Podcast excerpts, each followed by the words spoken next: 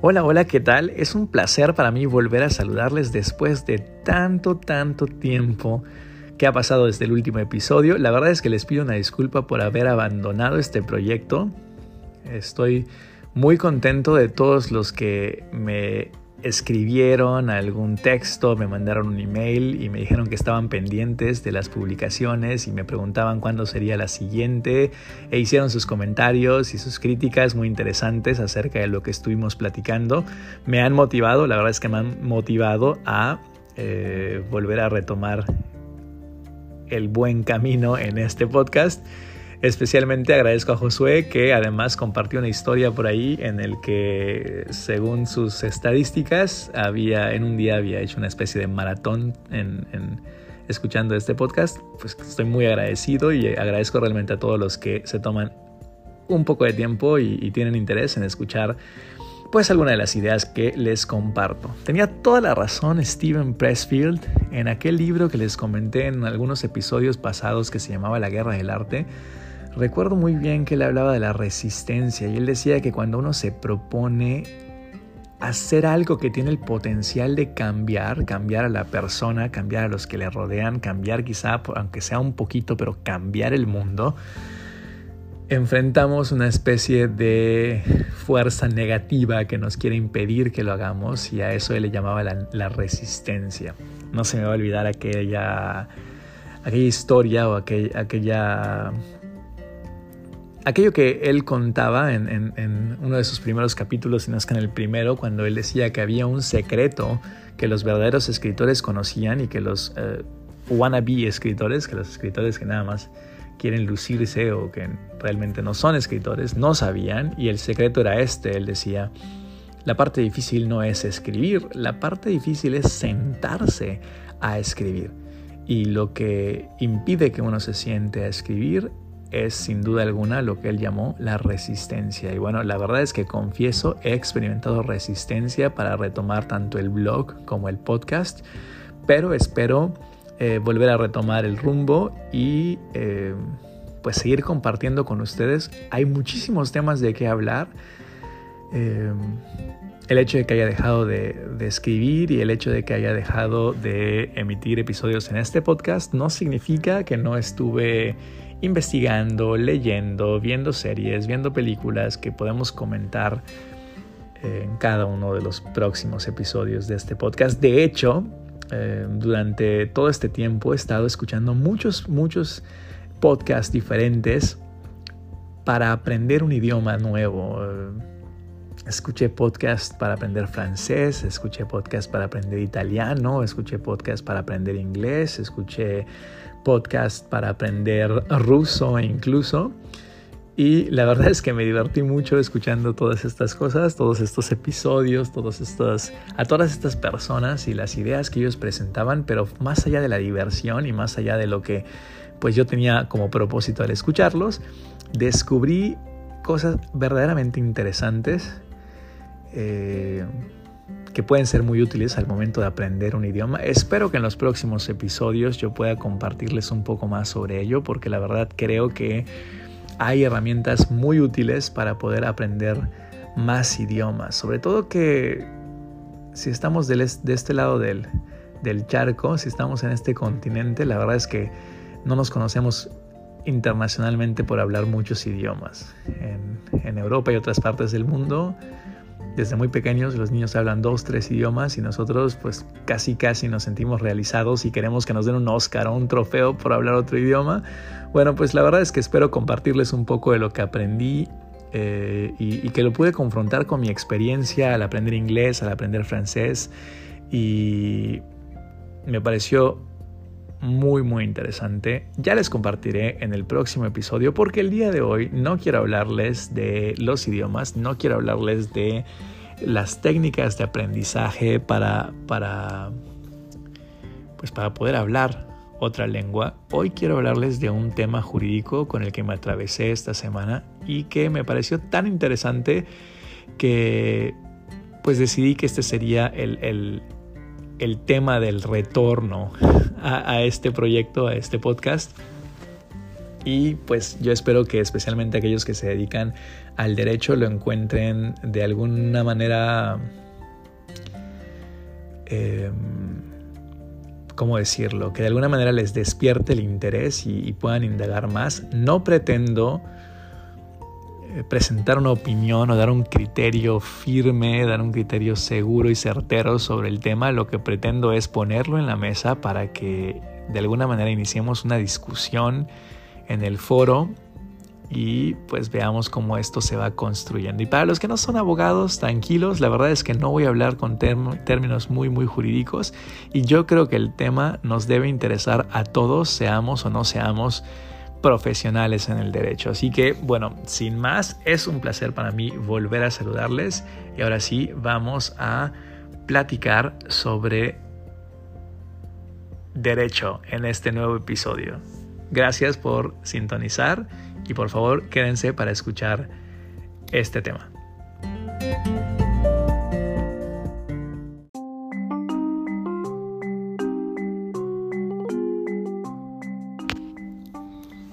Bueno, esta semana que pasó fue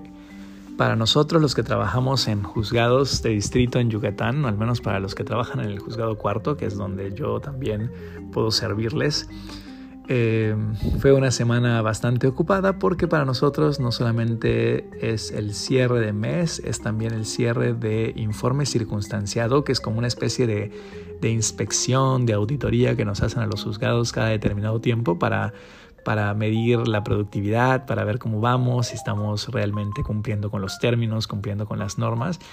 Así que nos esforzamos bastante porque no haya ningún pendiente, todas las, todos los asuntos estén marchando bien y sobre todo todos los asuntos tengan ya una sentencia y no pase mucho tiempo desde que eh, pues se concluyó el proceso y quedó listo el expediente para, para proyectar, para dictar sentencia, para resolver.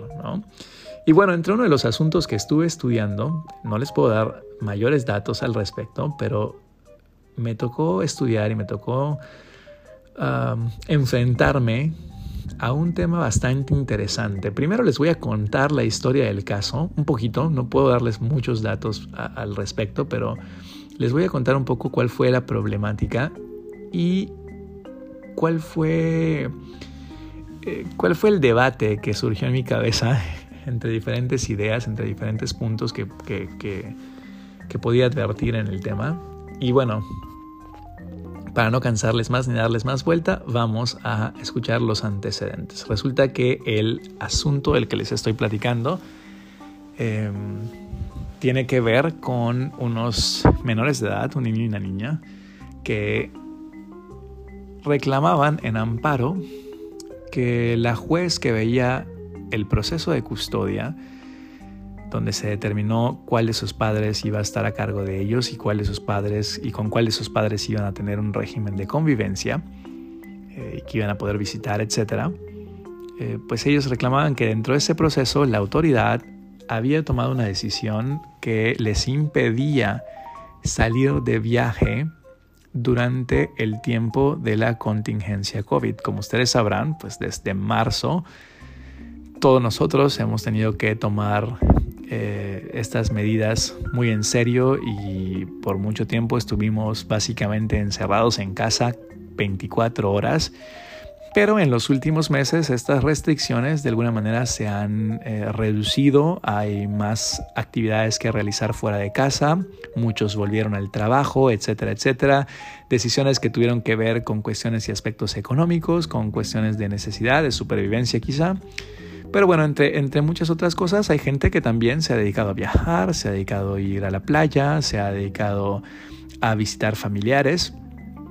Y resulta que cuando estos niños quisieron hacer un viaje al extranjero junto con uno de sus padres, pues la juez decidió que esto no podía ser porque pues evidentemente ella argumentaba que se ponía en riesgo la salud de los niños y, dado que nuestra constitución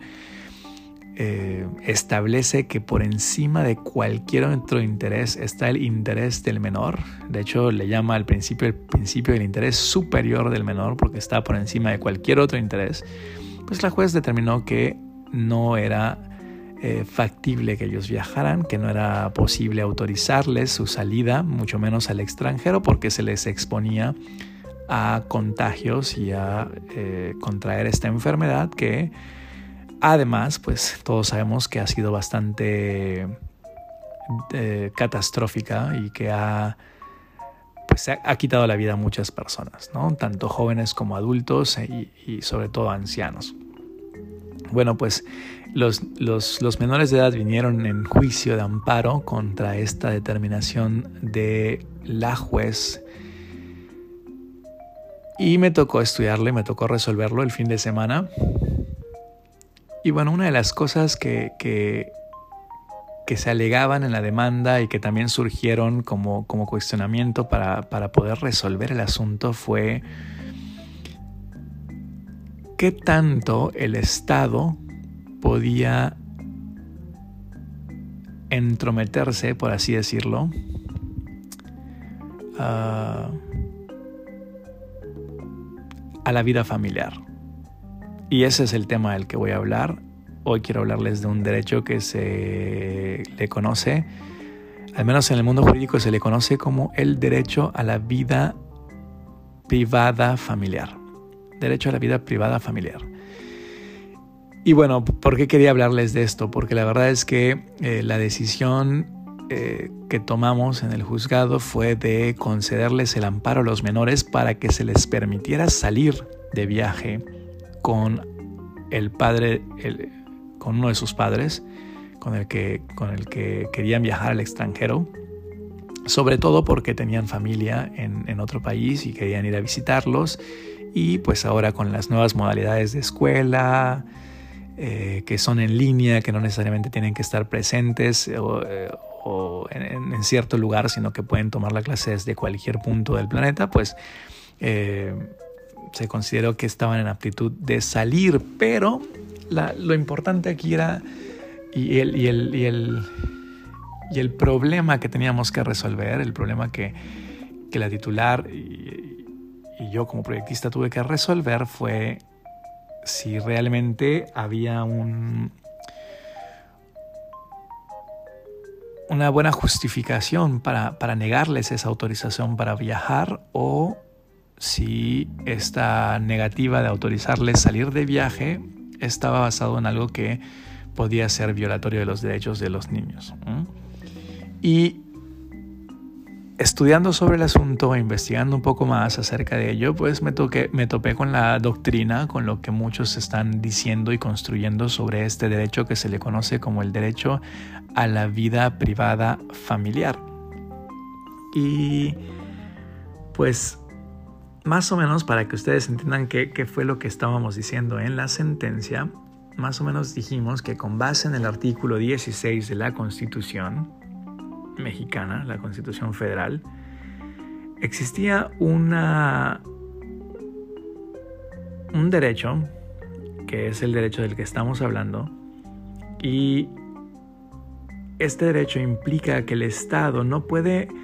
meterse de tal forma dentro de la vida familiar que controle lo que los padres hacen o lo que los hijos hacen o que cualquiera de los miembros de la familia hacen y, coarte sus libertades. En este caso pensábamos,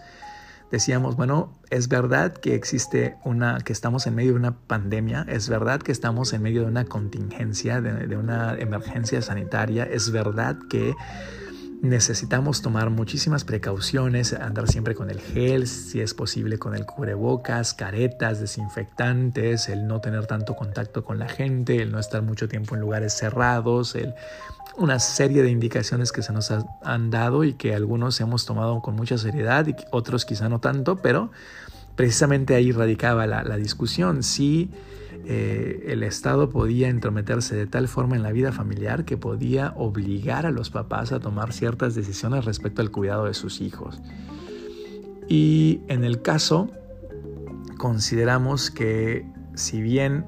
era cierto que sobre todo en el estado de Yucatán, el gobierno del estado había emitido diversos acuerdos sugiriendo la restricción o la limitación de la movilidad, esto es que no nos estemos andando paseando por todos lados. Sobre todo, si recordarán, eh, se prohibía que en un mismo carro fuera más de una persona o de repente fueran más de dos personas, se prohibía que eh, diferentes que los carros anduvieran en la calle después de ciertas horas y decíamos, bueno, está bien, el Estado está diciendo esto, pero finalmente está diciendo que esta limitación de la movilidad es voluntaria, por lo tanto hay un derecho del padre de decidir si lo cumple o no, no solo respecto de su persona, sino también respecto de la vida de sus hijos. Y, la duda aquí estaba en, pero por otro lado, la jueza está argumentando que la razón por la que se está entrometiendo tanto en la vida familiar tiene que ver con una cuestión de salud y está tratando de proteger a los niños de que no se infecten con este virus y que esto pueda causarles mayores problemas.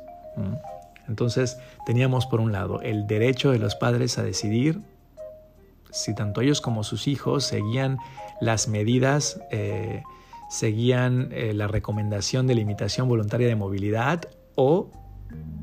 si este derecho se veía superado por el derecho de los menores a ser protegidos en su salud y en su vida. Y por supuesto que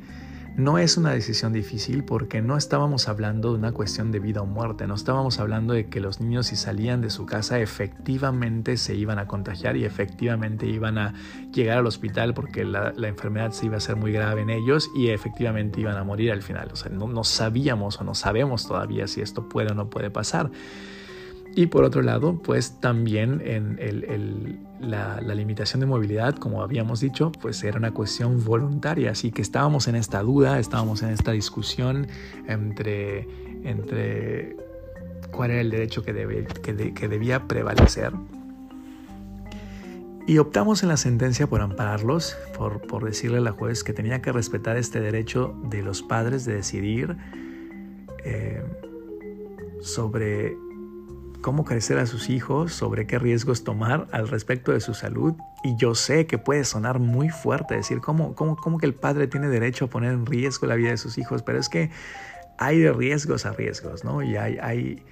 hay riesgos que sin duda alguna son riesgo de perder la vida, entonces yo creo que a lo mejor habría la posibilidad de justificar una restricción tan fuerte como la que la jueza estaba haciendo, pero había otros riesgos que no necesariamente son riesgos tan grandes. El, hecho de salir, el hecho de que los niños eh, hemos aprendido que el virus no es tan fuerte con ellos o muchas veces incluso ellos son asintomáticos ellos simplemente que acarrean el virus, pero ni siquiera presentan los síntomas de la enfermedad, ¿no? de la enfermedad del coronavirus. Entonces, la verdad es que nosotros decidimos amparar. Eh, faltará que las partes recurran el asunto y,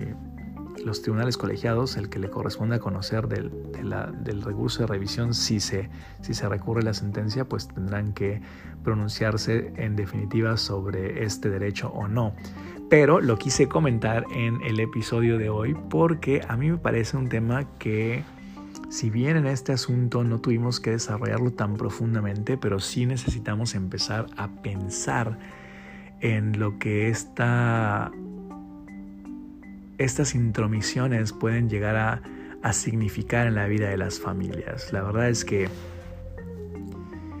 el peligro de autorizar una y otra y otra vez que las autoridades mexicanas se entrometan en la vida familiar al grado de controlar lo que los, lo que los padres pueden hacer respecto de sus hijos, pudiera sentar un precedente para que después el Estado quiera imponerle a los padres la manera de educar a sus hijos, la manera de crecer a sus hijos, las decisiones que deben tomar respecto de sus hijos. Y esto, a mi parecer, puede ser bastante caótico puede ser bastante caótico. Y entonces empecé a investigar y me di cuenta que no había mucho que decir al respecto, no hay mucho que se, no, no, no se ha dicho mucho al respecto, aunque, aunque sí se han dicho algunas cosas, incluso desde, desde tiempos muy antiguos. ¿eh? Y pues por ahí investigando encontré algunas, algunos precedentes en los Estados Unidos, por ejemplo, el precedente de Meyer contra Nebraska, imagínense, fue en 1923 y la corte dijo que había, se había dictado un estatuto que le prohibía a los papás enseñar alemán a sus hijos porque pues no sé, vivían en un país en donde la lengua era el inglés y se les prohibía enseñar alemán y la corte dijo, oye, no puedes hacer eso, deja que ellos le enseñen alemán a sus hijos, ¿no? Y luego hubo otra, otro caso en el que pues salió una ley que decía que todos los padres tenían que inscribir a sus hijos en escuelas públicas y la corte dijo no, pues ellos pueden optar si quieren por inscribirlos en escuelas privadas. A lo mejor la escuela pública es mejor, pero ellos pueden decidir ir por una privada o a lo mejor la escuela privada es mejor y ellos deben tener la, la, libertad de decidir eh, pues dónde van a estudiar sus hijos. Esto fue en 1925, imagínense. Pero ya por 1972 estuvo, hubo otro caso que fue el de Wisconsin contra Yoder. Y en este, la Corte de los Estados Unidos dijo que hubo una cuestión allí que, que un, padre Amish eh, quiso sacar a su hijo de la escuela a los 15 años para que finalizara su educación en, en las tradiciones Amish, en las tradiciones eh, de, esta, de esta comunidad y pues se lo prohibieron y, creo que incluso eh, trataron de, de, sancionar al padre por esta decisión, pero la corte dijo que no, que él tenía el derecho de, decidir qué tipo de educación iba a impartir en sus hijos. Hubo otro caso más reciente en el año 2000, que ya tiene 20 años, pero hubo otro caso en el que se declaró inconstitucional un estatuto de Washington que le autorizaba a los jueces ordenarle a los padres que permitieran más visitas de los nietos con sus abuelos, más visitas que las que los padres querían hacer. O sea, había una ley que les permitía a los jueces decirle a los papás, oye, deja que tus hijos vean más a sus abuelos, incluso si los papás no querían. Y la corte dijo que eso era totalmente eh, inconstitucional, precisamente porque atentaba contra ese derecho a la vida privada familiar. El Estado no puede meterse a tal grado en la familia que controle las decisiones de los padres respecto de sus hijos. Y el punto aquí que yo les quería traer a debate es desde a partir de qué momento, más bien, a partir de qué momento necesitamos empezar a defender este derecho. ¿Por qué lo digo? Porque en nuestro caso, en, el juzgado, quizá no fue un caso donde analizáramos este derecho de manera más profunda, quizá fue un caso en el que no tuvimos que, profundizar sobre este derecho, pero, como les decía, decidir en uno u otro sentido iba a sentar un precedente.